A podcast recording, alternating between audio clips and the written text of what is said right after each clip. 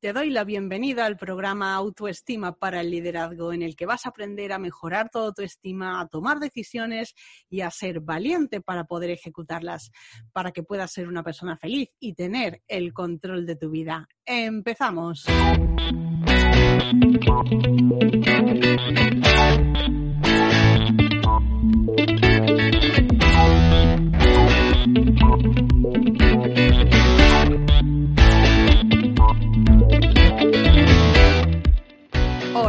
Bienvenidas un día más al programa Autoestima para el Liderazgo. Hoy te voy a hablar del síndrome del impostor desde otro punto de vista y es que te voy a contar las cinco tipologías que hay para que puedas identificar en cuál de ellas te estás moviendo. Esta clasificación la elaboró Valerie Young, que es una especialista en síndrome del impostor, es autora del libro Los pensamientos secretos de las mujeres exitosas, donde precisamente se habla de este síndrome y de esa incapacidad que tienen para reconocer eh, sus propios éxitos.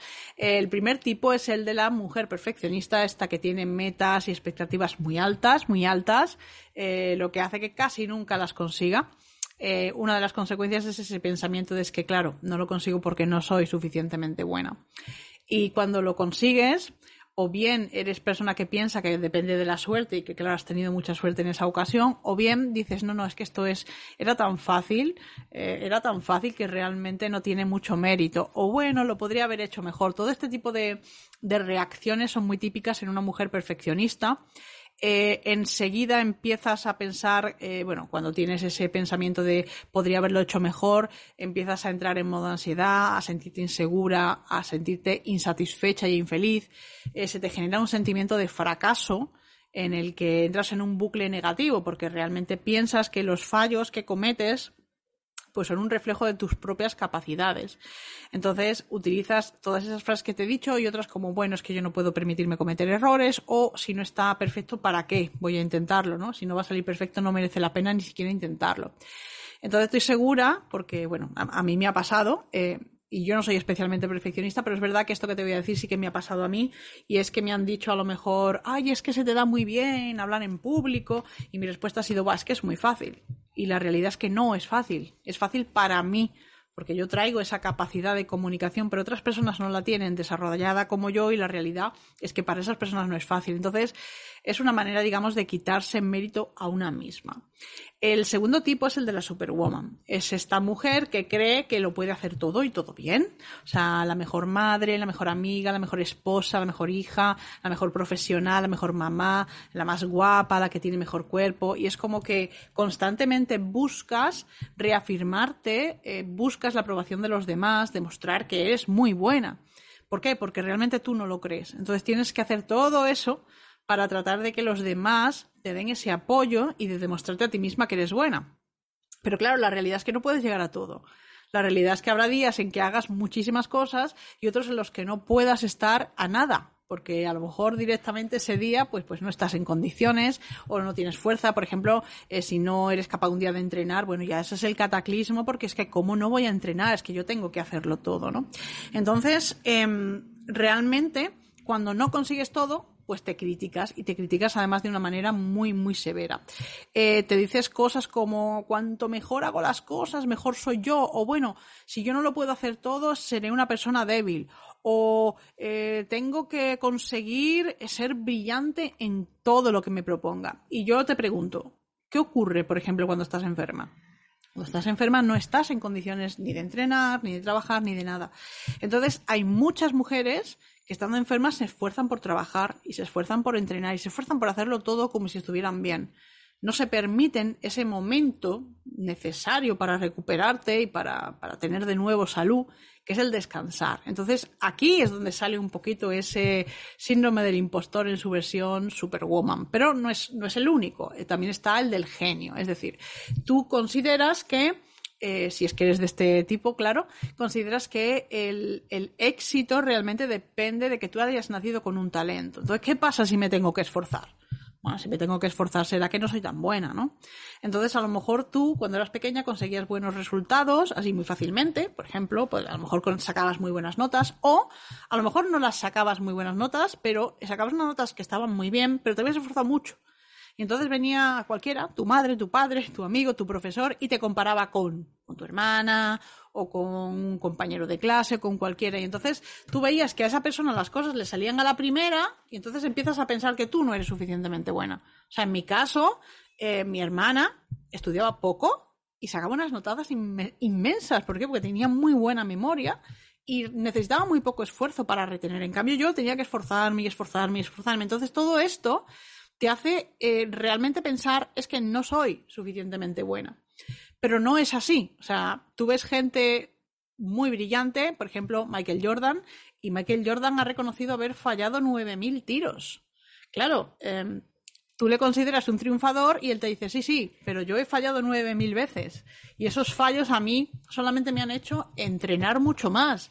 Entonces, realmente no se trata de que consigas las cosas bien a la primera, se trata de que hagas lo que necesites para, conseguirlo. Y si tienes que repetir y repetir, pues, pues repites. Y te estoy hablando de alguien eh, que ha sido un auténtico crack en el mundo del baloncesto. Entonces, em, en este caso, pues, eh, te dices frases como eh, tengo que hacerlo a la primera, o por ejemplo, es que si me tienen que ayudar es que ya no soy tan buena, o realmente si tuviera talento esto sería mucho más fácil para mí. Bueno, pues a veces sí y a veces no, pero realmente no es importante, aunque mm, nosotras lo vivimos así. Luego hay un cuarto tipo, que es el del yo sola, y es que parece que el éxito solo merece la pena si lo has conseguido tú. Si alguien te ha ayudado, bueno, pues eres débil, eres torpe, y entonces esto te genera una sensación como de incapacidad. Eh, si me ayudan es que soy un fraude, o por favor, es que eh, el éxito en equipo no merece la pena, para realmente tener éxito lo tengo que hacer sola, etcétera, ¿no? Digamos que estos son eh, algunos de los tipos. Luego, el último ya tiene que ver con el nivel experta. Es decir, eh, que tú crees que un experto, primero que tienes que ser experta en algo y después que un experto lo sabe todo. Y la realidad es que mm, yo no sé muy bien en qué momento se usa el término experto. Yo creo que uno no debe de decírselo a sí mismo, tienen que ser los demás. la cuestión es que uno va adquiriendo experiencia con el tiempo y cada vez lo hace mejor, cada vez eres más experto en algo, pero realmente son personas que, por ejemplo, si quieren presentarse a una, a una prueba de selección y realmente dicen hacen falta eh, pues tres eh, requisitos y tú tienes solo dos, bueno, pues no me presento porque es que yo no soy experta. Entonces realmente es una manera que tienes de autosabotearte. Em, también el tema de que desprecian la experiencia. O sea, necesitas más, más conocimiento, más conocimiento, más conocimiento y no te das cuenta de que si te pones en marcha ya con lo que sabes y empiezas a adquirir experiencia, realmente vas a mejorar eh, muchísimo. Entonces, bueno, pues eh, te dices cosas como si no lo sé todo soy un fraude o bueno, es que hay otras personas que saben mucho más que yo, si no lo sé todo no voy a empezar con esto.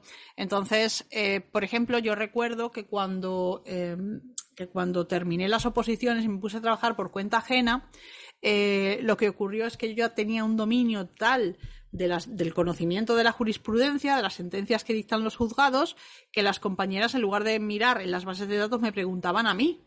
Entonces, claro, eh, yo era la experta en bases de datos, o sea, ellas tenían que buscar eh, en la base de datos la información, yo la tenía así porque me la sabía de memoria. Claro, yo en, ese momento, eh, yo era muy consciente de que eso había tenido un proceso, de que yo había, me había pasado muchos años estudiando y que por ese motivo, llegado a ese punto, sabía. Y claro, yo empecé eh, a, trabajar tema de autoestima, enfocarme en el ámbito profesional, a esa mentalidad ganadora. Hace cinco años lo empecé a hacer para mí, pero hace tres años lo empecé a hacer a nivel profesional para mis clientas. Y claro, yo no utilizo el término experta, pero realmente sé muchísimo. Pero yo no lo sé de la noche a la mañana. Yo no cogí el libro el primer día y ya lo sabía todo. Esto es un proceso y yo me, he arriesgado a trabajar eh, incluso sin tener ese respaldo de, bueno, es que ya todo el mundo me dice que soy experta. No. Y sin embargo, a día de hoy conozco muchísimo, eh, tengo muchísimas herramientas, muchas técnicas, consigo resultados muy buenos con mis clientes. ¿Por qué? Porque he seguido aunque aparentemente no fuera una experta y aunque aparentemente no supiera todo lo que había que saber. Entonces, eh, bueno, todos estos eh, aspectos los trabajo en la mentoría individual Mentalidad Ganadora. Ya sabes que puedes contactar, conmigo. Tienes un montón de testimonios de clientas mías como Tatiana Cueto, Ana Rodríguez o Sara Terrón. Puedes escucharlas a ellas directamente, contarte cuál ha sido la experiencia. Y bueno, pues te espero aquí eh, si quieres ser la próxima mujer en conseguir sus objetivos profesionales. Así que nada más por esta semana. Nos vemos, nos escuchamos la semana que viene. Hasta luego.